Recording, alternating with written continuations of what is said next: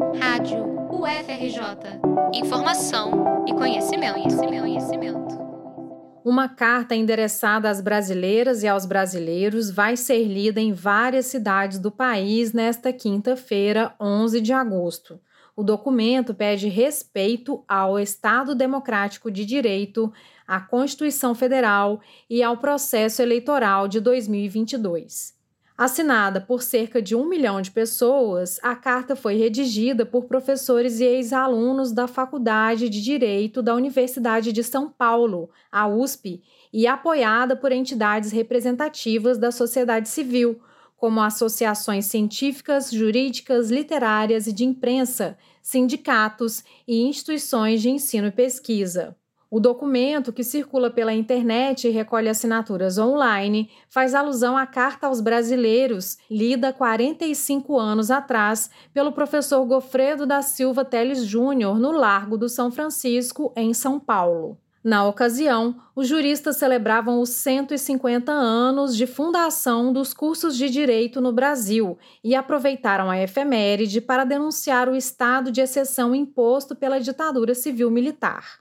De acordo com Pedro Cláudio Cunca Bocaiúva, professor do Núcleo de Estudos de Políticas Públicas em Direitos Humanos da UFRJ, a sociedade tem motivos para repetir esse movimento. Por que se repete esse gesto? Por conta do fato de que inúmeros ataques à democracia, ameaças, uma série de, de manifestações que emanadas do próprio Poder Executivo, emanados até do Presidente da República e, de, e mesmo de segmentos das Forças Armadas e de outros setores que questionam o nosso processo eleitoral, questionam o Supremo Tribunal Federal, questionam tudo, atacam as instituições e o tempo todo se acena com os fantasmas, com o espectro, com ações, inclusive com uma retórica é, inteiramente autoritária, ditatorial e mesmo fascista.